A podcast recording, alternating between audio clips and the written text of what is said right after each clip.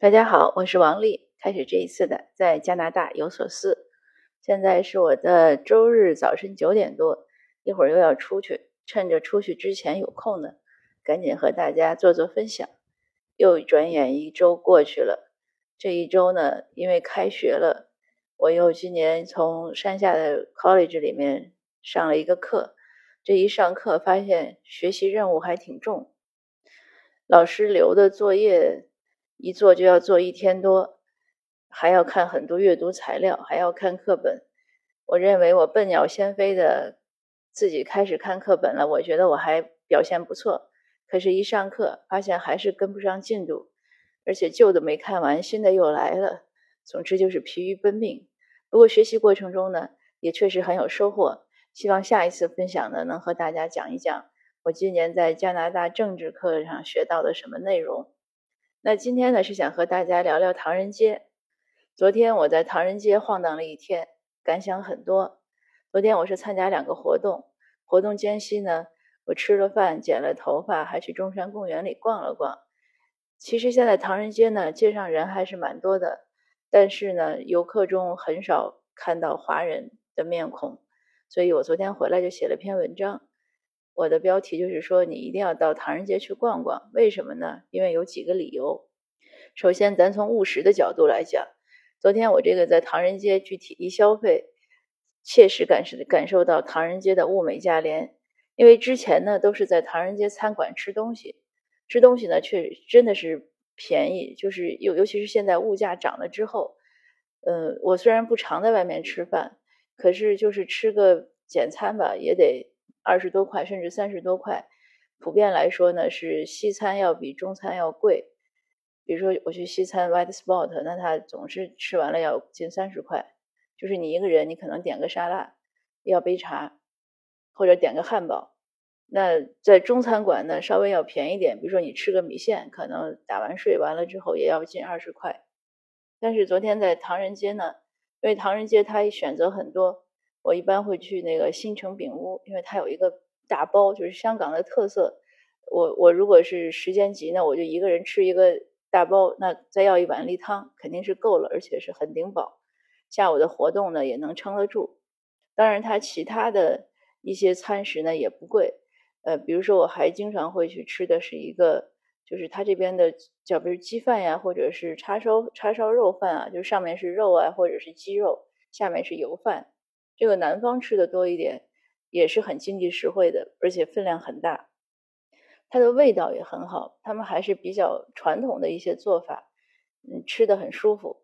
而且你看新城饼屋啊，还有什么玉玉龙餐厅啊，它外面排队的那个人流你就能看到，而且它的这个口味呢是受到。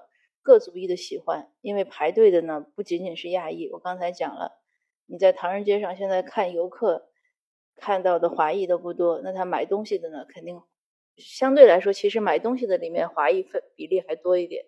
但是呢，也看到很多不同族裔的，因为他也卖一些西点呀或者什么。那我昨天最有感受的说他物美价廉，就是那个剪头发。之前呢，如果您看过我写的书或者文章，也听过我的喜马拉雅呢。您知道我这个剪头发，在我的生活趣事中占了一个比较重要的比例，因为我短头发嘛，差不多一两个月要剪一次。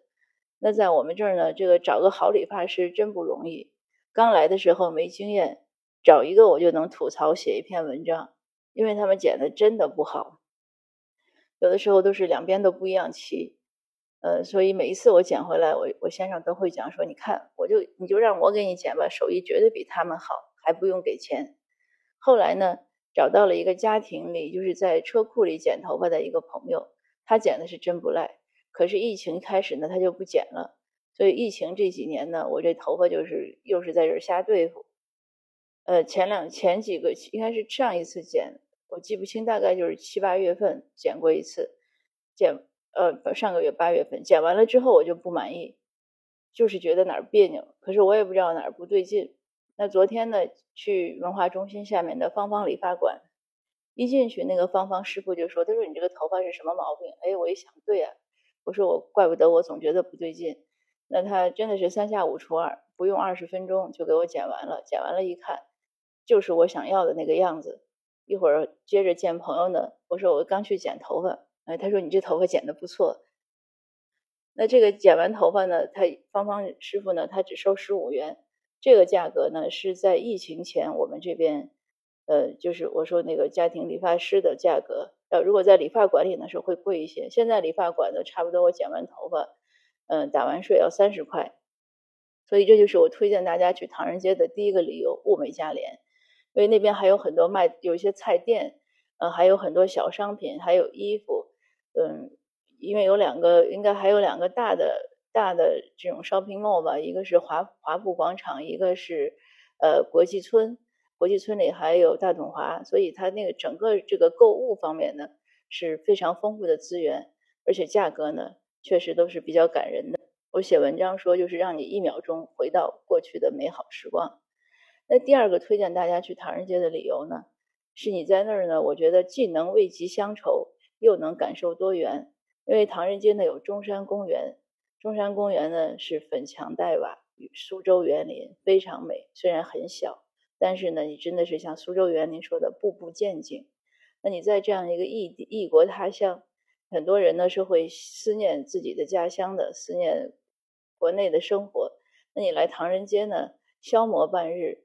我我觉得能很有效的让你能缓解一下乡愁，还有就是你在这边呢，因为唐人街现在很多店铺呢也不是华裔经营的了，特别是疫情以来呢，因为商业不好，那很多店铺就关张了，关张之后就易手，易手更多的呢是其他族裔的非华裔，那非华裔的店铺呢，它有它的特色，包括一些餐饮店，我前两天还看到一个广告，说是一个伊朗餐厅在唐人街开张了。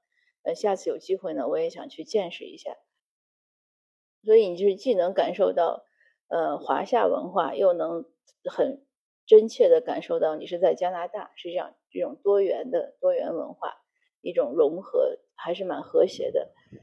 嗯，说到这儿呢，我就想讲，有一些人他不敢去唐人街，其实呢，唐人街呢，它现在治安啊、卫生啊都还是不错的，它交通也是不错的，它并不比温哥华当趟更。就是更乱或者更复杂那个情况，因为它交通呢，它公共交通呢有有有 SkyTrain，就是地地铁吧，在温哥华里面，那还有公车，停车呢，它路边都是可以有付费停车的，呃，像国际村呢，周末呢，它是可以免费停三个小时，那华埠广场呢，它那个停车场很大，是付费的，就是你永远不用担心说你在唐人街找不到车位，而且它那个 block 之间街区之间很近，就是那么几条街，你车停哪儿呢？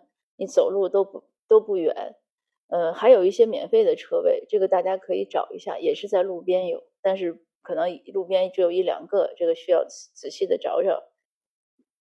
但呃，那另外呢，就是卫生，卫生呢，它现在有专门的清洁员，我也见过几次有卫生的清洁的志愿者，他们穿着马甲，就是随随时在夹那些脏东西，因为确实唐人街有些是吸毒的，还有流浪者。流浪者的问题呢并不大，大家可能担心的是吸毒的和 mental health。呃，据我观察呢，他是这样的，我也不是说替这些吸毒的人说，就是说好话，因为他们其实沉浸在那样一种状态中，就是一种迷迷糊糊的状态中，他其实是无暇关注外界的。呃，他吸毒的时候呢，呃，我分不清那个毒品，他有有一种毒品，他们吸食之后的那个姿势很奇怪，像僵尸一样。大家可能看着有点觉得有点是怕怕的，有点瘆人，但是他其实没有对其他人没有任何威胁，你只要让你就从他身边走过是没有问题的。呃，而且我接触过的流浪汉在唐人街都是很礼貌的，他也会躲着你走，他没我没有遇到过就是主动袭击的。呃，比如说昨天我在 Hasting 街上开车回来的时候。呃，正好红灯，其实也是那个，我后来想是那个流浪汉他自己摁了那个行人灯，行人灯一停呢，一亮呢，车就停了。那正好我在最右边的车道，他就拿着一个那个矿泉水瓶，呃，和那个刷玻璃的那种小刮刀就过来，就帮我清洗我车玻璃。那确实我车玻璃呢也是有点脏，我当时也是有点诧异，因为这是我第一次遇到。但我有个习惯呢，就是我们会手边会放一点零钱，因为有时候你。趴车的时候也需要一些零钱，那我就给了他，可能一块多也不多。他很客气，他说非常感谢。呃，然后他接着把那个车车窗刮完了，他就走了，就没什么问题。有时候我我觉得有时候可能有些人，呃，害怕来唐人街呢，你可能是看到，嗯，这样说吧，就是我自己的观察，只有新移民或者说亚裔移民的穿着呢比较周正，就是我们比较能接受规规矩矩。很多其他族裔的人呢，他那个穿着呀打扮，在可能华裔看来就是有点奔放，有的还有刺青。所以他那个刺青一暴露，身上到处花里胡哨的，穿的咱也觉得挺怪的，呃，头发也染的五颜六色的，他就是一个游客，可能有些人看着也觉得挺奇怪的，就是和我们不一样。但是在西方，尤其在加拿大，它有两百多个族裔，这个确实是要习惯，因为不可能你要求每个人都像华裔一样，出门都照照镜子，都都选这个特别咱们认为规矩的衣服。那其实其他族裔人家肯定出门也照照镜子，只是人家认为那是他们认为的一种美。就比如说刺青来说，呃，我们华裔从文化中对刺青就是有种排斥，呃，但是在其他国家中呢，其他族裔的文化中呢，呃，这个不是个问题。所以当你克服了这样的心理上的一些自己给自己设立的障碍之后呢，你再定睛睁开眼睛，定睛去看唐人街呢，它没有那么多的。我们觉得可担忧的事情，而且疫情之后呢，因为疫情爆发之后，当时我也之前分享过这个故事，当时涂鸦很严重，呃，那郭英华先生呢就拍了一个小视频放到网上，一下子点击率就很高，那市政府呢，温哥华市政府就开始重视唐人街问题，就派来了巡警。现在呢，我感觉巡警更多了，呃，而且有很多警察呢是会讲中文的，有几位是会讲中文。巡警很多，我也确实看到他们在工作，呃，他们也会去盘问一些形迹可疑的人。还有呢，就是他街上游客人来人往，人越多的地方其实是越安全，所以这个大家就可以，就是我建议可以放心，你可以来试试走走。那我就说到第三个唐人街的为什么要来走一走，也是和这个相关，就是你人越多越安全，越安全呢，这个地方的商业越发达，经济越发达，它就是一个正向的循环。如果你人烟稀少，它肯定是很容易荒败。就为什么你说流浪汉呀，或者一些人他愿意在，因为他也是要找一些荒凉的地方，我就或者吸毒的人，他其实不是想在大街上吸毒，他是想找一个僻静的地方。你唐人街人少，他可不，而且当时因为安全注射屋啊也在那边，所以他当然就愿意在那个地方待着。所以人多了呢，自然而然的。这个人流呢，它就会有一个有一个分布的变化。那大家呢也经常会提到一个口号，就是守卫唐人街。呃，之前有一次郭先生、郭英华先生聊天，他就讲，我觉得他讲的很对。他说，守卫唐人街，你守卫什么呢？你是要保保护这些楼宇吗？这些建筑吗？那这些楼宇建筑，它都是私私人 owner 拥有的。那如果那个 owner 他想卖，除非你去买。否则你也不能限制他卖给谁，他卖多少钱。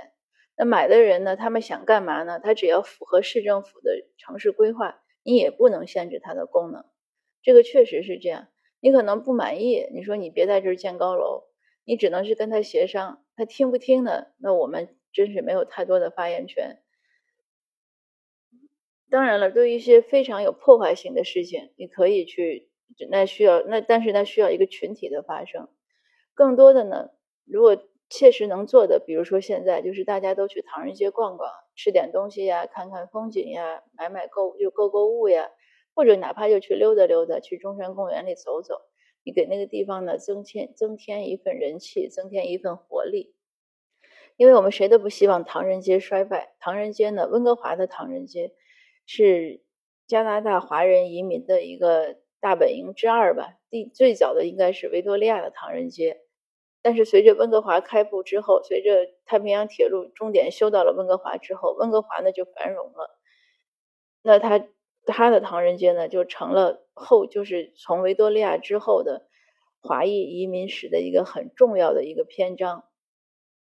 那因此呢，我也是呼吁大家，如果你在大温或者你在加拿大，你过来旅游，或者你就是从国外过来，从加拿大之外的地方来加拿大旅游，来温哥华旅游。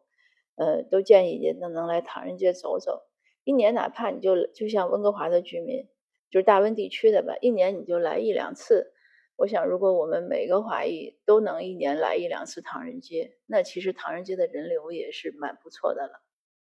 就是从我做起吧，从小事做起，我们一起努力呢，总是会越来越好的。那今天的分享呢就到这儿，谢谢您的收听，我们下次见。